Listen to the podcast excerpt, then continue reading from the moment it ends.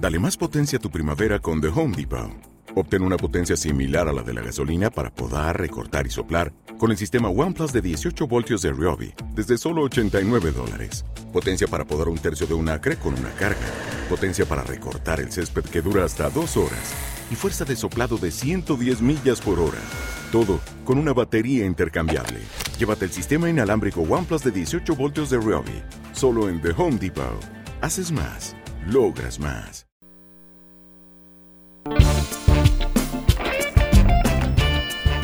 Al otro lado del mundo existe un continente con 54 países, habitado por los grupos Balanta, Cuenu, Carabalí, Lucumí, Ararat, Ashanti y muchos más pueblos. Guerreros, pensadores, agricultores, mineros, ganaderos y pescadores que están presentes hoy en Colombia. Si utilizas al hablar las palabras chévere, ñame o enchufarse, estás rescatando la tradición oral de africanía. Si cuando bailas prefieres la salsa, el vallenato o el reggae, evocas los ritmos de africanía.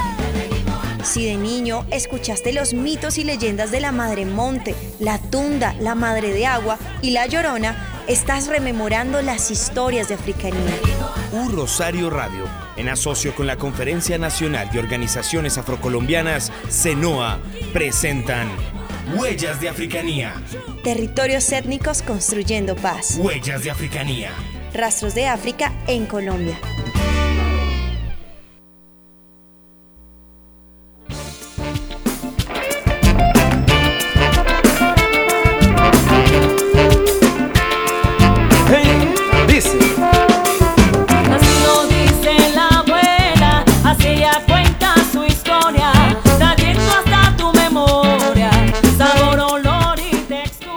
Bienvenidos a nuestro programa Huellas de Africanía de la Conferencia Nacional de Organizaciones Afrocolombianas CNOA con el apoyo del programa de extensiones de la Universidad del Rosario, Un Rosario Radio, un espacio en el que Colombia y el mundo conocerán la voz diversa de la población afrodescendiente.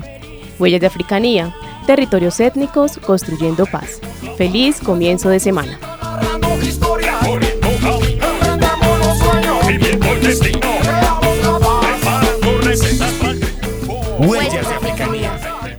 Recuerden que se pueden comunicar o contactar con nosotros a través de nuestras redes sociales, en Twitter, Facebook e Instagram como arroba Urrosario Radio.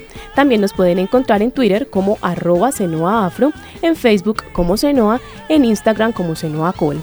Allí nos pueden escribir y también conocer el trabajo de la Conferencia Nacional de Organizaciones Afrocolombianas en la página convergenciacnoa.org.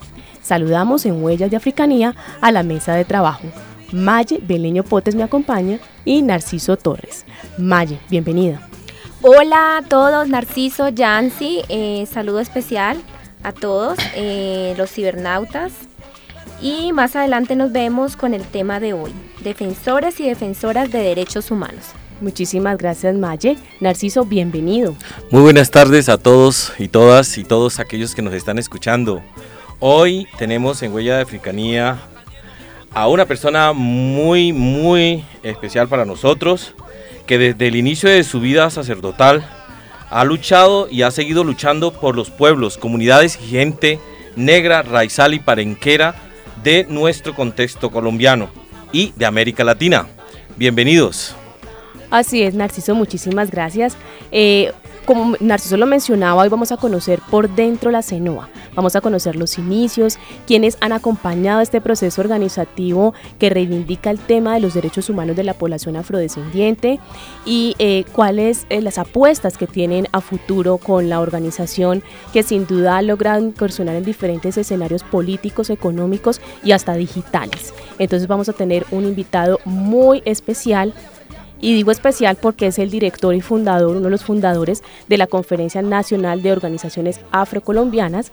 Él es el padre Emigdio Cuesta. Bienvenido. Muy buenas tardes a todos los ciber, cibernautas. Ah, un saludo muy especial en nombre de la CNOA, una convergencia de organizaciones que ya comienza a sonar en Colombia y en el mundo ahora desde la radio Y qué bueno estar aquí, Maye, Narciso, Yancy, estar aquí con ustedes para compartir esta experiencia y es un poco para conocer más, un poquito más de CNOA. Creo que ahí entre todos nos iremos complementando, iremos poniendo al aire esta experiencia que creemos que ya ahora dura en el tiempo, ¿no? Desde el 2002 hasta 2017, siempre son unos añitos en los que digamos que la organización permanece. Y si permanece es porque tiene algo de novedad, tiene algo interesante para el pueblo afrocolombiano. Bienvenido, padre, bienvenido a este espacio. Gracias, Narciso. Eh, siéntase como en su casa y esperamos pues que te pasemos una hora eh, agradable y también de mucho, mucho conocimiento. Bueno, Narciso, eh, vamos a salir una introducción muy corta al padre porque él tiene muchísimo que contarnos y esperemos que sea él quien nos comente Claro, Yancy. el trabajo y quién es él como tal. Entonces, el padre Mictio Cuesta nace en Bojayá, Chocó, es sacerdote religioso afrocolombiano y misionero del Verbo Divino. Licenciado en Teología de la Pontificia Universidad Javeriana, sede Bogotá, especialista en gerencia de la Pontificia Universidad Bolivariana, Instituto Misionero de Antropología. Desde el 2008 es, miembro del equipo de la Coordinación Nacional Pastoral Afrocolombiana, CEPAC, y es parte de la Convergencia Nacional de Organizaciones Afrocolombianas, CNOA, como secretario ejecutivo. Muchas ¿Vamos bien? Muchas gracias y qué, qué honor el que me hacen. No me había visto así descrito de esa manera, pero ya comienzo a escucharlo y bueno, un poco de lo que hemos venido haciendo. Muchas gracias, Yancy. Bueno, padre. Padre, quiero arrancar este espacio con la siguiente pregunta. ¿Por qué emprender el trabajo de fortalecer desde la plataforma CNOA a las organizaciones territoriales? Y es- este me coge así como de una, como, como entrando muy directo al tema, pero vamos a hablarte primero de, de qué es la CNOA. De qué es la CNO antes de, de hablar de por qué nos vamos a los territorios, ¿cierto? Y, y por qué es una organización de una relación directa con el territorio. Yo creo que lo primero que tendríamos que decir, Narciso y compañeras, es que la CNOA es un espacio de convergencia, ¿sí? La CNOA inició como un espacio de convergencia de líderes y organizaciones, pero a partir del 2005 decidimos darle como que sea CNOA. Y CNOA le pusimos fue un apellido. Y entonces allí se convierte en Conferencia Nacional de Organizaciones. Y eso es bien importante porque y además responde a una experiencia del momento que es lazo, eh, darle como, como el, el valor a las organizaciones afro. Y entonces los miembros de la CNOA son las organizaciones a partir de este momento. Estamos ahora queriendo rever eso, pero ese fue como el contexto. ¿Por qué las organizaciones y no las personas? La experiencia desde el 2002 hasta el 2005 en la conferencia fue que pues las personas se comprometían con cosas, hacían compromisos y después no nos respondían. Entonces, eh, lo que se dijo fue, si nosotros como que dialogamos más con la organización que con las personas, la, la conferencia entonces tiene para rato en el tiempo. Padre Migdio, hay que destacar que en el 2002 se hizo la primera conferencia nacional afrocolombiana denominada Una Minga por la Vida eh, y de allí salieron los documentos o la guía más bien de trabajo inicial de lo que es hoy la conferencia afrocolombiana.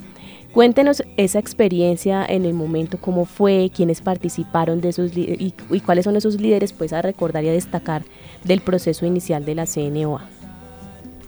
Eh, te puedo responder como la primera pregunta del evento, ¿no? Claro el que evento sí. que, da origen a la CNO fue una convocatoria nacional, un trabajo regional muy importante que se hizo, trabajando por ejes temáticos.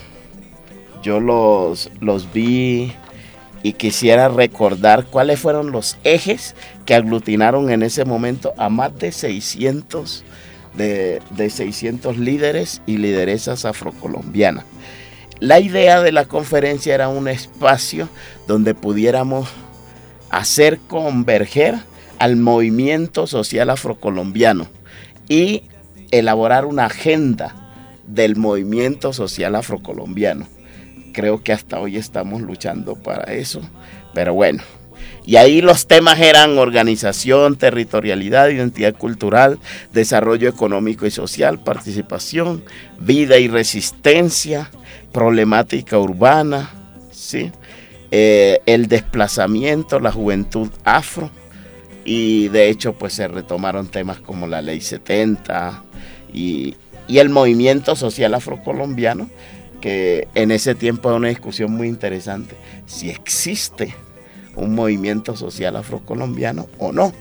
La pregunta queda, ustedes pueden seguir opinando sobre ella porque no soy yo quien tiene que responder a todo este asunto. Padre, eh, ¿por qué cree usted que, que fue importante la creación de la CNOA de la forma en que se realizó? Es decir, con la participación de tantas organizaciones afrocolombianas. Sí, tantas organizaciones y tantos líderes y lideresas. Yo creo que fue importante porque fue un primer momento en decir, vea, como venimos caminando no nos sirve. Como venimos caminando vamos hacia el despeñadero. Entonces es necesario comenzar a juntarnos, comenzar a unirnos, comenzar a pensar juntos. Yo creo que ahí está la fortaleza de la CNUA. Siempre fue como un espacio de convergencia. ¿Sí? De poder hacer algo con otros y otras, poder trabajar juntos, poder tener como una, como una agenda, pues yo tengo que hacer un balance de eso después. La cosa no es tan, no ha sido fácil. Creo que seguimos caminando dentro de esa perspectiva. Y hoy un desafío para el movimiento afro es pues cómo cómo, cómo nos seguimos encontrando para construir juntos y cómo seguimos haciendo propuestas, no desde mi organización, no desde mi intelectualidad, desde mi ser como persona, sino desde nuestro ser como pueblo afro. Y creo que es otro gran desafío que tenemos. Padre, dentro de los líderes afrodescendientes de la época, eh, ¿cuáles podemos destacar? ¿Quiénes hoy están presentes en el proceso organizativo afrocolombiano? ¿Quiénes no? Bueno, hay que, hay que decir que como siempre en estos procesos algunos llegan, otros se van. En el mismo proceso recuerdo que ya preparando la conferencia algunos se retiraron, ¿no? Bueno, y llegamos a la conferencia algunos, digo, hoy tendríamos que pues reconocer el papel de PCN y, y entre ellos Carlos Rosero, Livia, Hernán, Gavino, entre los que recuerdo, ¿sí? En, eh, ¿Qué es, organizaciones representan ellos o en qué espacios se encuentran en eh, este momento? Como de PCN son ellos, pues estaba también al principio Cimarrón, que después también medio toma distancia y pues si todos conocemos a todos conocemos a Juan de Dios, que creo que es de grata recordación para el movimiento y creo que ya uno podría decir que de su legado hemos bebido como, como muchos y muchas, pues están, yo quisiera recordar ahí como dos personas que, que se fueron, ¿no? Que, que, que son Sansi Mosquera y, no sé, se me fue ahora el otro, eran dos, ¿no? Bueno, eso lo recordaremos y... más adelante. Es decir, lo que hay que destacar es que la base de la creación de la Conferencia Nacional Afrocolombiana estuvieron presentes organizaciones como el PCN, o sea, el Proceso de Comunidades Negras, el Movimiento Cimarrón, es decir, organizaciones sociales de peso y reconocidas a nivel nacional. Afrodes, Afro. la Red Cambirí, la, la Red Nacional de Mujeres Afrocolombianas, estuvo muy metido gente de, la, de las regiones, por ejemplo, Tumaco, Tumaco, Chocó, eh, Buenaventura. La gente de Palenque era importantísima, recuerdo a Dorina, uh -huh. por ejemplo. Sí. Ah, ya la tuvimos, ya la tuvimos por acá. Hay Carlos Rúa, que pues también se nos fue, era el otro líder que quería recordar, y por ahí derecho pues recordar a Pastora también, y bueno, si me pongo a mencionar aquí nombres, primero me voy a olvidar de algunos y segundo va a ser muy complicado, entonces prefiero mejor como, miren, el reconocimiento de todo corazón a tantos líderes y lideresas que han venido ahí como forjando el movimiento afro y del que nosotros pues somos herederos y Padre. herederas. Padre, ¿usted podría explicarnos cuáles eran los objetivos de la Minga por la Vida? Es decir, de la CENOA, ¿cuáles eran es- en ese momento? Sí, que además en ese momento se llama Dale más potencia a tu primavera con The Home Depot. Obtén una potencia similar a la de la gasolina para poder recortar y soplar con el sistema OnePlus de 18 voltios de Ryobi desde solo 89 dólares. Potencia para podar un tercio de un acre con una carga. Potencia para recortar el césped que dura hasta dos horas. Y fuerza de soplado de 110 millas por hora. Todo con una batería intercambiable. Llévate el sistema inalámbrico OnePlus de 18 voltios de Ryobi. Solo en The Home Depot. Haces más. Logras más. llamó CNA. ¿Sí? CNA, CNA. es decir, Pero conferencia. Conferencia Nacional Afrocolombiana. Pero el nombre cambió por dos cosas, ¿no?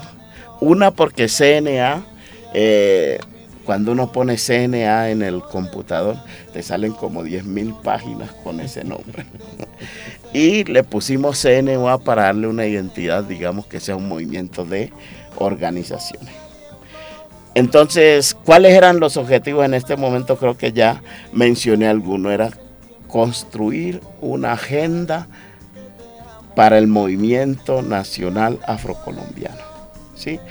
Construir una agenda, tener una ruta común, sobre todo para lo de incidencia, ¿sí?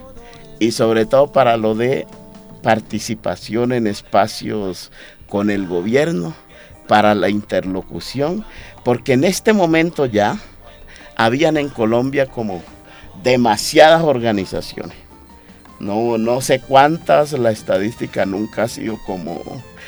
Pero puedo contarles que como anécdota, cuando en el 2005 recibimos la, la conferencia o la, la CNA, se nos informó que en el país habían alrededor de 5.000 organizaciones. Y eso solo, y muchas de ellas creadas solo después del nacimiento de la ley 70. Es decir, del 93 al 2005. Porque ahí surgió un fenómeno, un fenómeno interesante, eh, pero que se fue desviando en el sentido de que hubo como un mito de la organización, que para ser afro, para participar, para interlocutar, tú tenías que pertenecer a una organización. Entonces, todo el mundo fue buscando pertenecer a organizaciones y como no habían para tanta gente, se fueron creando. Y aparecen las organizaciones de bolsillo, y aparecen las organizaciones que se crean para un proyecto, las organizaciones que se crean para contratar, las organizaciones que se crean pero que no que no avanzan, o sea, van por un año, por dos años, pero quedan en el registro de organizaciones. Y creo que hasta hoy, yo no quisiera hablar como, como dice Juan de Dios, dice que hay que hacer una depuración de las organizaciones, pero yo sí creo que hay que revisar como, como ese tema. Padre, ¿cómo cree que la lucha del pueblo afrodescendiente se encuentra representada en los escenarios políticos y económicos del país? si se encuentra. Primero, si se encuentra. Yo creo que ahí he estado como... No creo que la las luchas del pueblo afro se encuentren representadas en, en, en, el, Escenario político. en los escenarios políticos todavía. Yo creo que tenemos que seguir haciendo esfuerzos ahí y, es para una inclusión adecuada en, en los escenarios políticos. Yo creo que hasta ahora estamos siendo utilizados. ¿sí? Estamos siendo llamados por conveniencia de otro, pero no porque nuestra participación ahí sea como, como llegar por sus propios medios. ¿sí? Entonces uno, uno nota que todavía el, la participación política realmente es muy baja del movimiento afro, de las personas afro en, el, en todo este devenir del país, ¿no? Padre, pero hay que destacar que aunque es muy baja la participación, una de las apuestas centrales de Senoa es lograr permear o incidir en esos espacios. ¿Cómo se mueve políticamente Senoa? ¿Hacia dónde va? ¿Hacia dónde va Senoa? Yo creo que nosotros intentamos en un primer momento, dijimos que la cuestión era visibilizar o promover los derechos del pueblo afrocolombiano. Y a eso nos hemos dedicado, a eso nos hemos dedicado por durante mucho tiempo, como a incidir, y yo digo siempre, en algunos espacios, por ejemplo, CNE ha ido solo para levantar la mano y cuando la gente está hablando decirle, vea, el pueblo afro también está presente en este país, por lo tanto debe ser tenido en cuenta en las luchas, en las apuestas, en las cosas que como país vamos logrando, vamos soñando. Un país que avanza sin la participación y sin la inclusión del pueblo afro, un país como Colombia, digo, que quiere avanzar sin la participación y sin la presencia del pueblo afro, va también rumbo al fracaso. Entonces, CNO al principio hizo eso. Eh, después de mucho rato y de darle vuelta a la cosa, yo, estamos ahora en un momento que es bien interesante para CNO. Nosotros nos hemos propuesto en los últimos ponle 6, 7 años en capacitar el liderazgo afro para que haya unas nuevas prácticas de participación, unas nuevas prácticas de, de prácticas de líderes y lideresas en tanto en la incidencia como en la participación, como en, los conceptos que se transmiten y en, por eso hemos apostado como a la capacitación de mujeres, jóvenes y, el, y creo que el, el hit de CNUA es apostarle a niños, niñas y adolescentes, porque creo que en cuanto niños y niñas y adolescentes estén presentes en la causa, creo que tenemos, tenemos movimiento para rato, seremos organizaciones afro con futuro, estaremos apuntando como hacia donde es. Padre, hablabas ahorita sobre la visibilización de, las, de los pueblos afros y dabas una, una cuanta respuesta a la pregunta que le voy a hacer a continuación. ¿Cómo ha afrontado la CENOA desde los territorios multiculturales el tema de visibilización étnica? Bueno, es un poco la tarea, digamos, del, la tarea de la CNO, es decir, vea, Colombia es un país, como lo dijo la Constitución del 91, multiétnico y pluricultural. Y nosotros lo que hacemos es recordar, recordarnos a nosotros mismos, recordarle al pueblo colombiano, recordarle al gobierno colombiano, mire, este país no puede olvidar su multiculturalidad, no puede olvidar su plurietnicidad, ¿sí? Porque son sus valores agregados y creo que son la mayor riqueza que tiene Colombia. Cuando decimos que Colombia tiene como riqueza su gente, también tenemos que decir que Colombia tiene que Colombia tiene como riqueza como la diversidad de su gente, ¿sí? Y CNA lo que hace es visibilizar en todos los espacios donde va como eso de que, mire, somos un país pluriétnico y multicultural. Parte de esa plurietnicidad y parte de esa pluriculturalidad somos el pueblo afro. Por lo tanto hay que tenerlo presente, hay que visibilizarlo y hay que proteger sus derechos. Bueno, padre, yo lo invito a unos mensajes institucionales y continuamos hablando y conociendo el trabajo integral que viene haciendo la Conferencia Nacional de Organizaciones Afrocolombianas.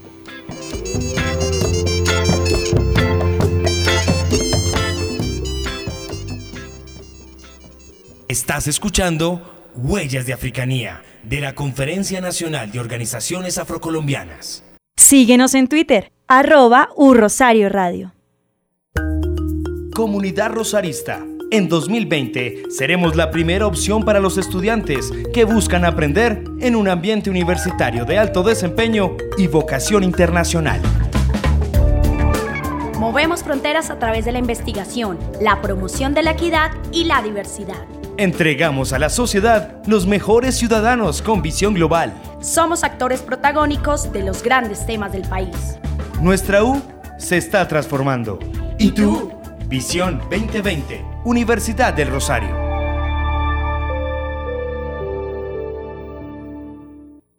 Navega, trabaja y estudia con U Rosario Radio.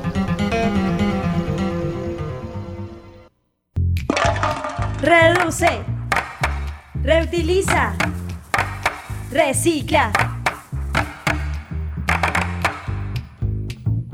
En la Universidad del Rosario te invitamos a participar en la construcción de una comunidad más consciente y sostenible.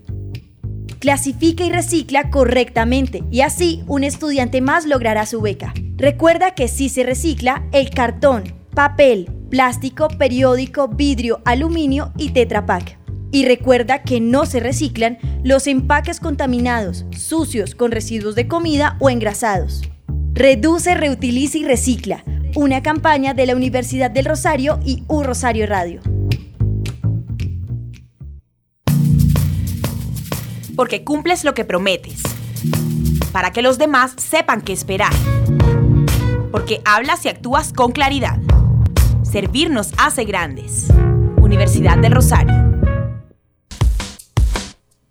Comunidad Rosarista, como parte de nuestra visión 2020, será lograr una universidad con carácter internacional y reconocimiento nacional. Contamos con todos los recursos para ser una comunidad universitaria de alto desempeño, que mueve las fronteras de la ciencia a través de la investigación. La calidad y los resultados concretos son los atributos que fundamentan nuestro reconocimiento en Colombia y en el exterior. Nuestra visión global permite encontrar respuestas idóneas que nos convierten en actores protagónicos de los grandes temas del país. Nuestra U se está transformando. ¿Y tú? Visión 2020, Universidad del Rosario.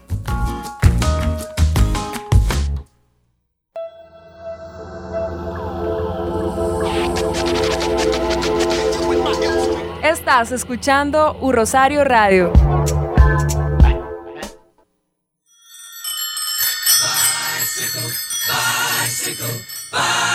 Para todos los biciusuarios rosaristas hay buenas noticias.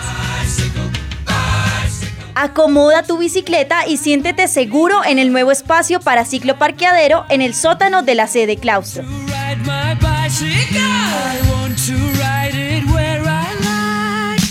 Anímate a pedalear a tu universidad. Son más de 150 cupos disponibles con seguridad garantizada, como parte del programa institucional de aire del Sistema de Gestión Ambiental. Nuevo ciclo parqueadero sede claustro. Una invitación de movilidad y medio ambiente para toda la comunidad rosarista. Porque servir nos hace grandes.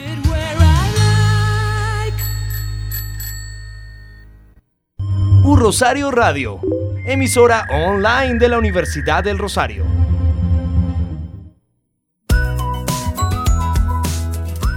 Comunidad Rosarista.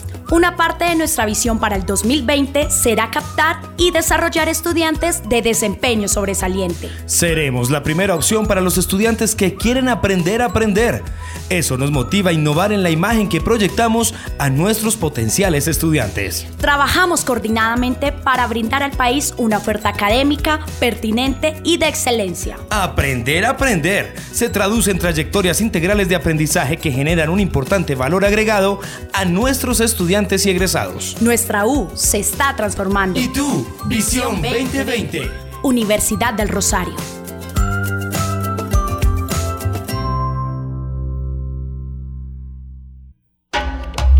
De Bogotá para Colombia y el mundo.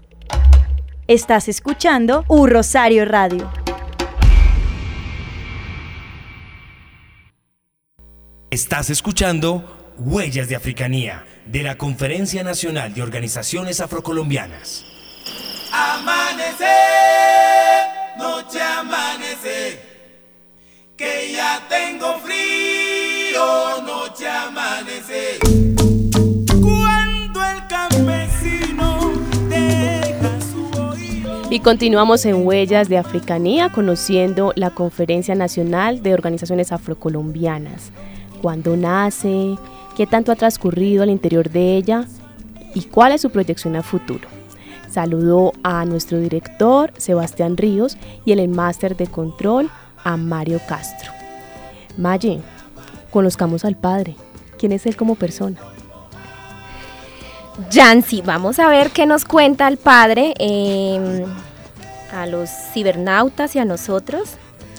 Padre, yo quisiera saber eh, más acerca de su infancia, eh, bojayaseña. Usted nos ha contado que es de Bojayá, un municipio que se dio a conocer al mundo por, por el, el conflicto armado. Eh, cuéntenos, eh, ¿cómo fue su infancia? ¿Hasta qué edad vivió usted en Bojayá? Sí, recuerdo ya, porque a estos años uno ya no recuerda mucho. Mira, yo creo que, y sí, yo creo que la parte de lo que soy ahora, y teniendo en cuenta que uno es lo que ha estudiado, lo que aprendió en la familia y lo que por ahí logra como, como que se le pegue de los otros y de las otras, yo creo que es bien importante recordar que, que soy Hola, buenos días, mi pana. Buenos días, bienvenido a Sherwin Williams. ¡Ey! ¿Qué onda, compadre? ¿Qué onda? Ya tengo lista la pintura que ordenaste en el ProPlus app. Con más de 6.000 representantes en nuestras tiendas listos para atenderte en tu idioma y beneficios para contratistas que encontrarás en aliadopro.com. En Sherwin Williams somos el aliado del PRO.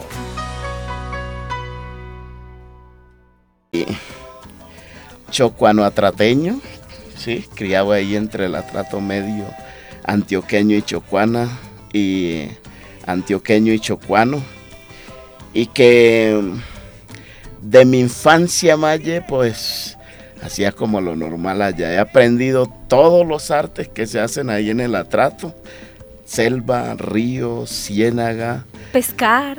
pescar mucho y comer pescado. Y de las cosas que yo recuerdo que me reclamaban era que hasta muy, hasta muy, hasta muy tarde andaba sin camisa. era un especialista para andar sin camisa. Yo dije que salía, no dije que sino, salía de la puerta de la escuela y lo primero que hacía era quitarme la camisa y ponérmela aquí en la, en la cintura. Nunca, nunca jugué fútbol ni, ni soy una persona deportista, pero siempre me dediqué a escuchar mucho. Yo creo que ya desde muy temprana edad tenía, tenía la posibilidad como de, de eso que hay en el pueblo, participar de organizaciones. Mi papá andaba en, la- en las acciones comunales, en las reuniones que se hacían ahí del pueblo y yo iba con él, ¿sí?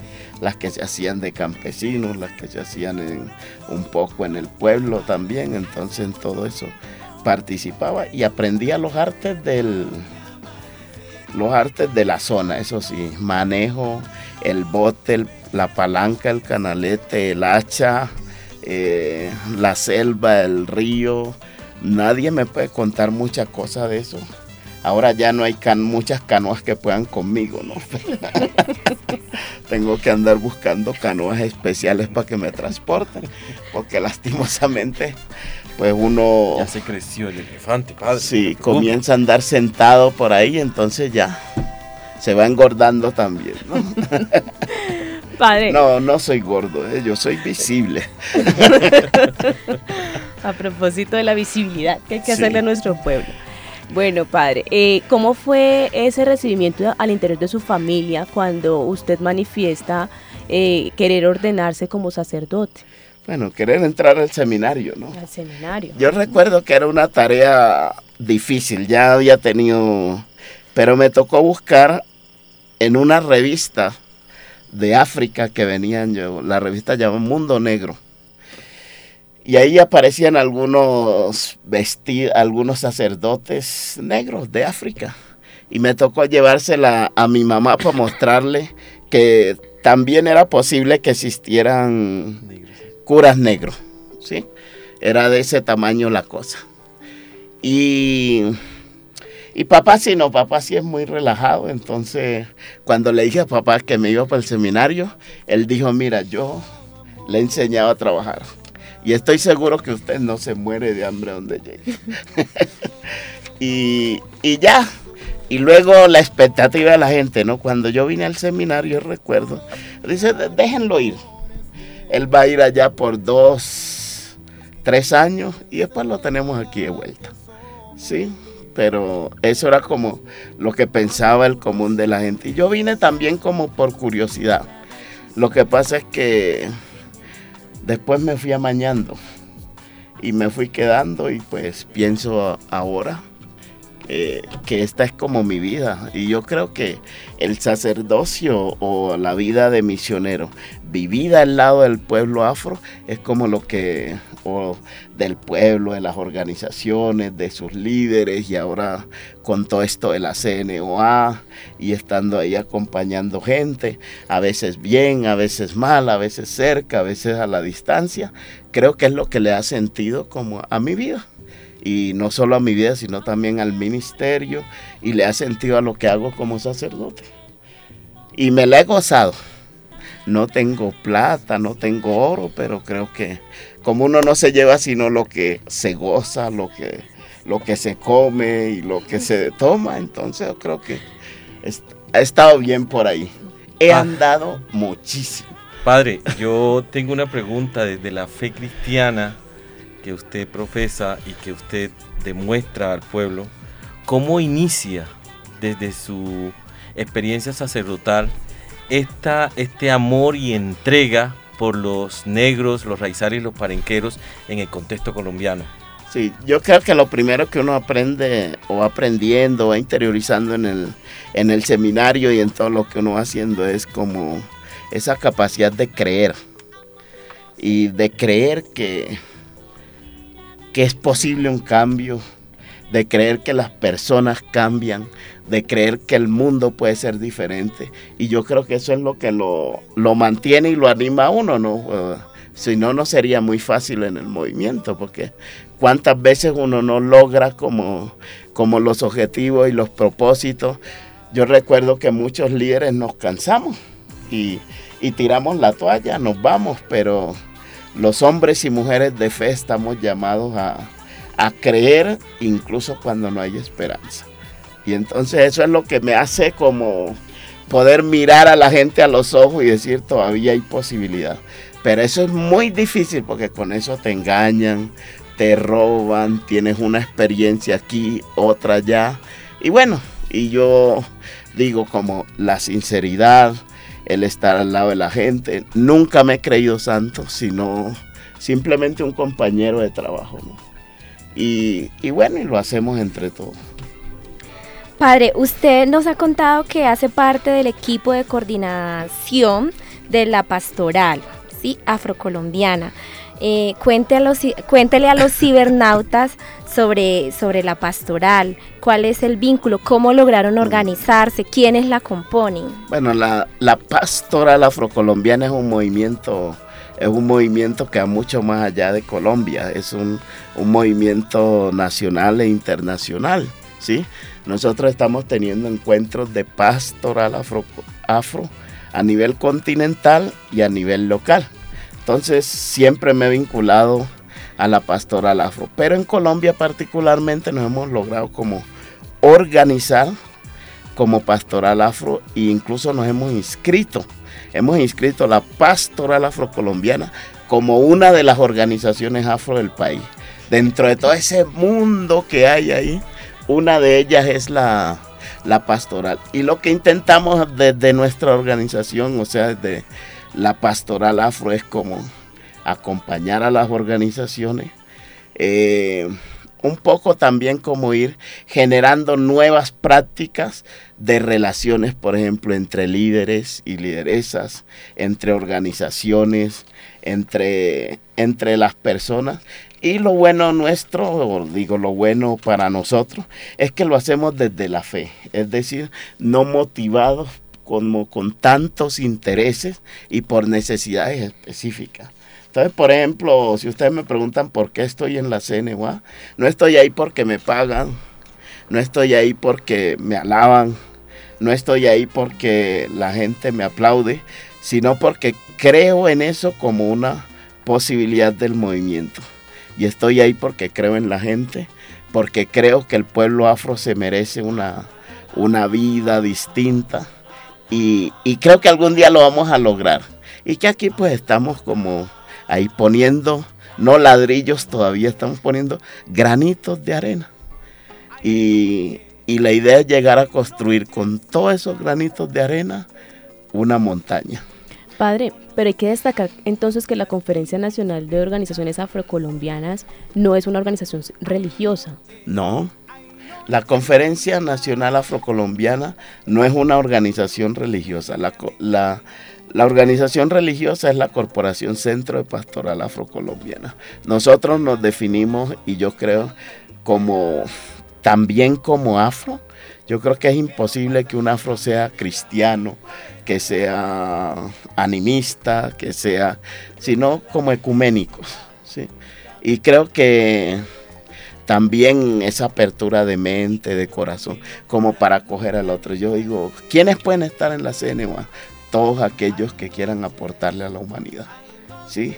Y tu religión importa y no importa, o sea, importa en el sentido que si de ahí tú bebes los valores para poner en práctica dentro de la organización, me parece fabuloso.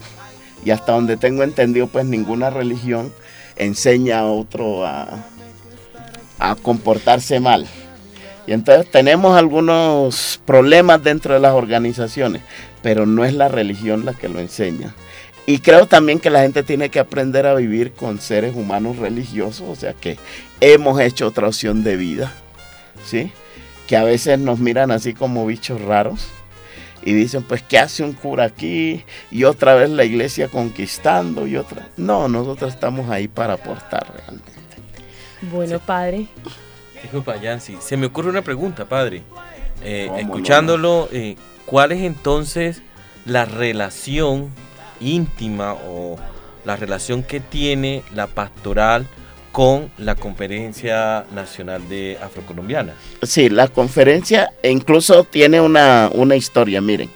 Cuando, cuando la conferencia tiene como una, una crisis, por decir algo, tiene una crisis en el 2005 por ahí, en el 2002, eso anduvo como por dos años bien y después casi se nos va a pique. Entonces, ahí llamaron a la pastoral afrocolombiana para que ayudara un poco a animar esa organización o ese movimiento o, la, o a la conferencia. Y por eso nos entregaron la Secretaría Ejecutiva. O sea, se le entregó a la pastoral afrocolombiana. Porque nosotros sí teníamos una ventaja y es que la gente pues todavía convocamos y todavía la gente hasta nos cree. ¿Sí? Y, y bueno, creo que tenemos fallas, pero creo que no son tan, que no han sido hasta el momento tan visibles. Yo siempre digo, a mí nadie me puede decir que he robado, que he atropellado a la gente, que me he quedado con algo de alguien. ¿sí? Sino, más o menos, entonces por eso la relación CNOA, CNOA conferencia, ya dijimos que la, que la, que la pastoral es una de las organizaciones participantes de la conferencia. ¿A quién se la entregó? La Secretaría Ejecutiva. Y desde ahí nos la entregaron y no la hemos podido cambiar. Padre, muy interesante entonces también esos lazos de solidaridad que se tejen.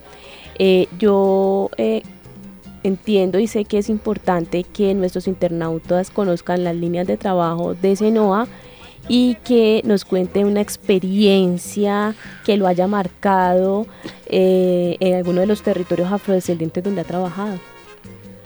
Ah, bueno, mira, nosotros tenemos, eh, después de esas primeras líneas que leímos al principio y las hemos ido como condensando y en este momento tenemos como líneas estratégicas que ha sido una de las primeras organizaciones en Colombia que elaboró o que se mueve a través de planes estratégicos. Y los planes estratégicos sirven para saber uno para dónde va, no hemos tenido, no hemos tenido la oportunidad de desarrollar completamente un plan estratégico por falta de recursos, pero tenerlo no nos ha hecho daño. Por el contrario, nos, nos ha servido mucho. Hoy tenemos como líneas estratégicas el fortalecimiento organizativo, tenemos la incidencia política y legislativa, territorio y territorialidad, la comunicación que creo, por ejemplo, tener la posibilidad de un programa como este y ya decir lo estamos haciendo como CNOA, que es una manera de visibilizar a la CNOA, pero también de visibilizar al pueblo afrocolombiano y de decir, bueno, aquí estamos y haciendo cosas distintas, ya no, no estamos aquí ni reclamando, no estamos aquí protestando, estamos aquí diciendo cómo, cómo vamos caminando.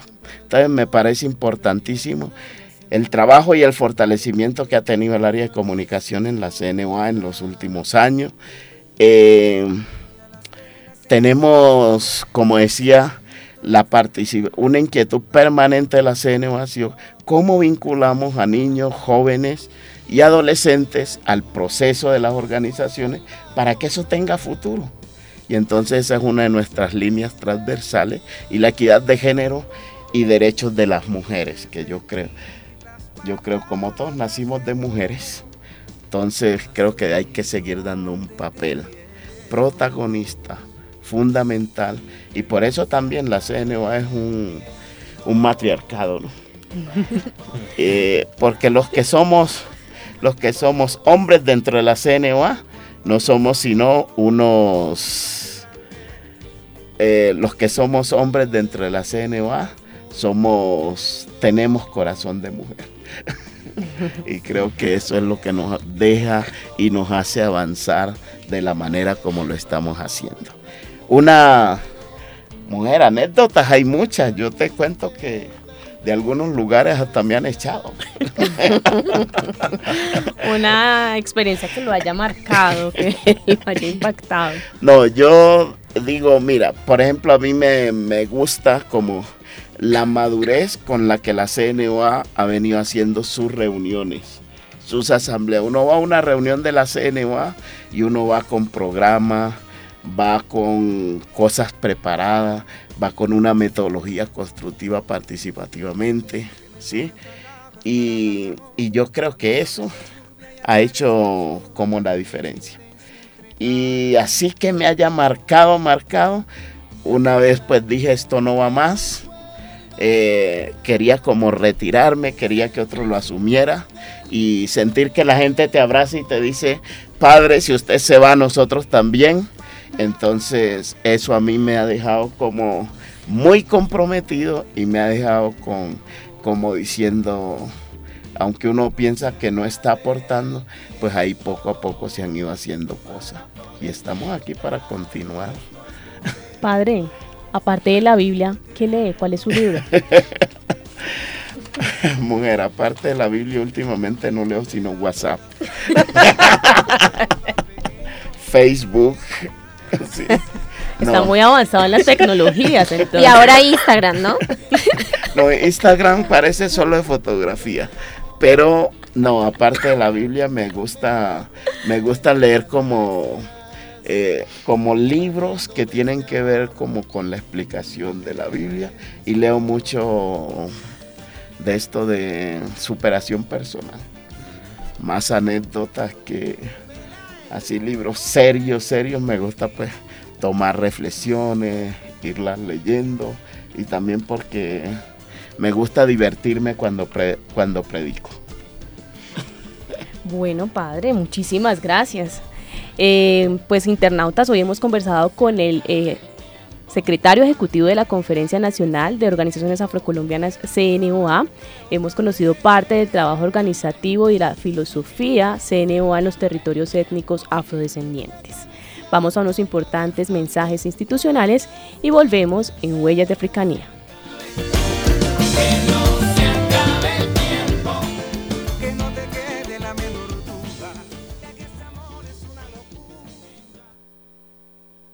Huellas de Africanía.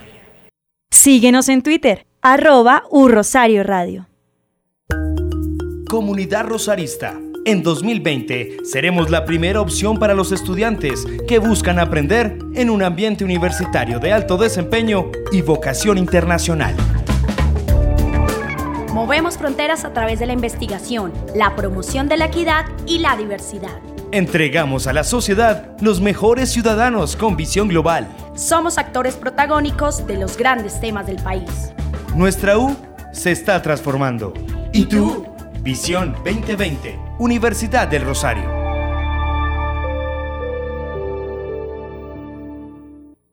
Navega, trabaja y estudia con U Rosario Radio.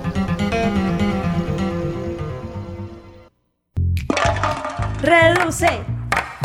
Reutiliza. Recicla. En la Universidad del Rosario te invitamos a participar en la construcción de una comunidad más consciente y sostenible. Clasifica y recicla correctamente y así un estudiante más logrará su beca. Recuerda que si se recicla el cartón, papel, plástico, periódico, vidrio, aluminio y Tetra Pak. Y recuerda que no se reciclan los empaques contaminados, sucios, con residuos de comida o engrasados. Reduce, reutiliza y recicla. Una campaña de la Universidad del Rosario y U Rosario Radio. Porque cumples lo que prometes.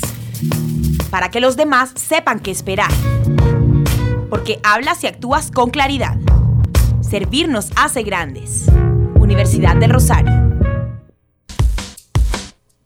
Comunidad Rosarista, como parte de nuestra visión 2020, será lograr una universidad con carácter internacional y reconocimiento nacional. Contamos con todos los recursos para ser una comunidad universitaria de alto desempeño, que mueve las fronteras de la ciencia a través de la investigación. La calidad y los resultados concretos son los atributos que fundamentan nuestro reconocimiento en Colombia y en el exterior. Nuestra visión global permite encontrar respuestas idóneas que nos convierten en actores protagónicos de los grandes temas del país. Nuestra U se está transformando. ¿Y tú? Visión 2020, Universidad del Rosario.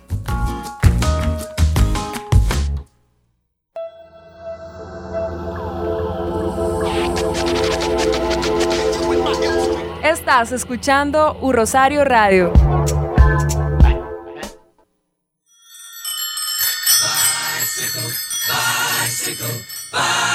Para todos los biciusuarios rosaristas hay buenas noticias.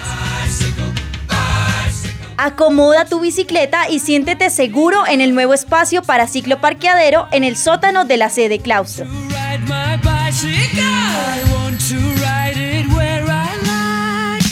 Anímate a pedalear a tu universidad. Son más de 150 cupos disponibles con seguridad garantizada, como parte del programa institucional de aire del Sistema de Gestión Ambiental. Nuevo cicloparqueadero sede claustro. Una invitación de movilidad y medio ambiente para toda la comunidad rosarista. Porque servir nos hace grandes.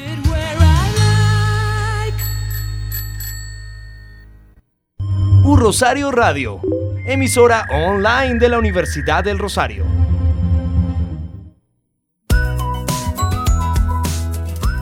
Comunidad Rosarista. Una parte de nuestra visión para el 2020 será captar y desarrollar estudiantes de desempeño sobresaliente. Seremos la primera opción para los estudiantes que quieren aprender a aprender. Eso nos motiva a innovar en la imagen que proyectamos a nuestros potenciales estudiantes. Trabajamos coordinadamente para brindar al país una oferta académica, pertinente y de excelencia. Aprender a aprender se traduce en trayectorias integrales de aprendizaje que generan un importante valor agregado a nuestros estudiantes y egresados. Nuestra U se está transformando. ¿Y tú? Visión 2020. Universidad del Rosario.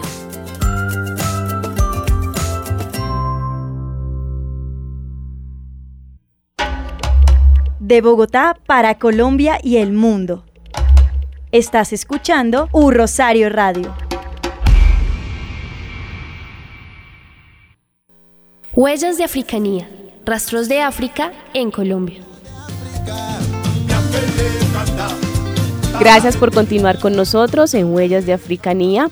Hoy con el padre Emigdio Cuesta, representante de la Conferencia Nacional de Organizaciones Afrocolombianas. Padre, ¿hacia dónde va la CENOA?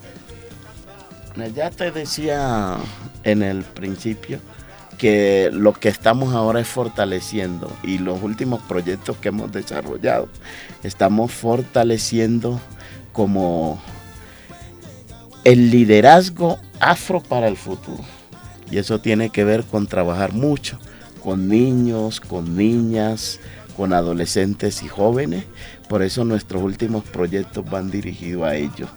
Y lo otro que creo que, que es una fortaleza y de una riqueza inmensa son el equipo técnico de la CNOA, conformado pues por profesionales, por gente que está que ha entendido como la visión y la misión de la CNOA, que ha entendido que ha entendido el trabajo que hay que hacer con el pueblo afrocolombiano. Y bueno y que y de verdad que es un hemos construido un espacio donde a uno le da como ganas de estar ahí, le da alegría de estar ahí y creo que nos hemos fortalecido en eso. Y creo que por eso, incluso por esas dos cosas, la CNA debe continuar en, el, en su labor como, no como organización afro. Y ustedes también saben por qué la CNA no es una organización, ¿no? Hemos querido conservarla como un espacio, ¿sí? De convergencia y no como una organización para que no se meta mucho en los vicios de las organizaciones que tienen, que tienen las organizaciones afro en Colombia, que a veces es que se personalizan demasiado. Mientras si está como una convergencia, yo creo que todavía es como mantener las puertas abiertas para que mucha gente pueda opinar, para que mucha gente venga a construir, para que mucha gente pueda venir a aportar sus ideas. Y nosotros tenemos pues muchas cosas que contar como CNOA, creo que hemos tenido muchos logros en los últimos años y una que me gusta y es el Arambé. El Arambé que es nuestra reunión anual de, de evaluación, planeación y proyección. Y Arambé se llama Arambé porque es un grito en una lengua africana, en el Swahili, que significa vamos juntos, vengan, construyamos, hagámoslo entre todos. Y creo que esa es la filosofía y eso es lo que nos tiene que seguir animando como CNO. Muchísimas gracias, Padre. Ha sido muy grato para nosotros tenerlo hoy en Huellas de Africanía, nuestra mesa de trabajo, conociendo la filosofía y el trabajo organizativo de la Conferencia Nacional de Organizaciones Afrocolombianas que reúne a 278 organizaciones del territorio nacional. Maya. Padre, eh, gracias eh, por todos los aportes de, sobre la CNOA, este espacio de convergencia donde confluyen muchas organizaciones eh, para trabajar por los derechos de los afrodescendientes en Colombia. Padre, también le agradezco mucho este espacio que nos ha brindado. creo que hoy nos hemos llevado un gran conocimiento y un gran aporte para nuestro contexto colombiano y es como esos líderes y lideresas afro también pueden ser visibilizados desde pequeñas reuniones como eso que nos acaba de hablar del Arambé, cómo pueden las personas de nuestro contexto afro, negras, eh, raizales y palenquera ser parte también de todo este contexto y ser visibilizado aquí. De verdad le agradezco mucho, padre, su estadía por esta emisora y que nuestros cibernautas se sientan también complacidos de haber escuchado tan gran persona como lo es usted. Muchas gracias y yo creo que el que tiene que agradecer soy yo a ustedes por, por esta apuesta. Yo creo que es una apuesta de, de, todos y todas en la CNOA, pero sobre todo ustedes que se ponen aquí frente a estos micrófonos y, y bueno, y están llevando adelante este programa con tanta responsabilidad, tengo que decir que me siento orgulloso de este equipo de comunicación que poco a poco hemos ido constituyendo. Padre, muchísimas gracias. El padre Mictio Cuesta Pino, secretario ejecutivo de la CNOA. Hemos llegado de esta manera al final Valle, tus redes, ¿dónde te encuentran? Bueno, me pueden encontrar en Facebook, Instagram y Twitter como Maye Beleno. Así que nos vemos por allá para seguir interactuando. Eh, también me pueden encontrar en mi correo electrónico narciso.torrespere arroba gmail y en Facebook como Narciso Torres Pérez. Bueno, eh, yo quiero saludar eh, a nuestro director Sebastián Ríos, en el máster de control a Mario Castro y quien les habla, Yancy Castillo.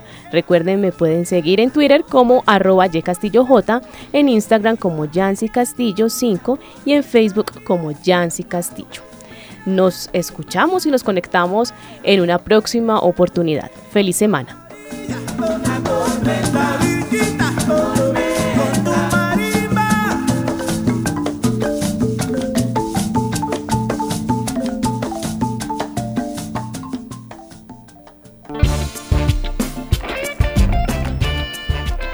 Otro lado del mundo existe un continente con 54 países, habitado por los grupos Balanta, Cuenu, Carabalí, Lucumí, Ararat, Ashanti y muchos más pueblos.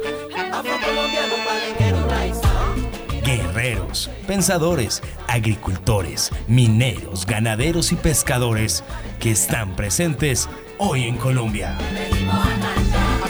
Si utilizas al hablar las palabras chévere, ñame o enchufarse, estás rescatando la tradición oral de africanía.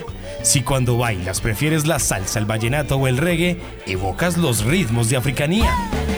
Si de niño escuchaste los mitos y leyendas de la Madre Monte, la Tunda, la Madre de Agua y la Llorona, estás rememorando las historias de africanía. Un Rosario Radio, en asocio con la Conferencia Nacional de Organizaciones Afrocolombianas, CENOA, presentan Huellas de Africanía. Territorios étnicos construyendo paz. Huellas de Africanía. Rastros de África en Colombia.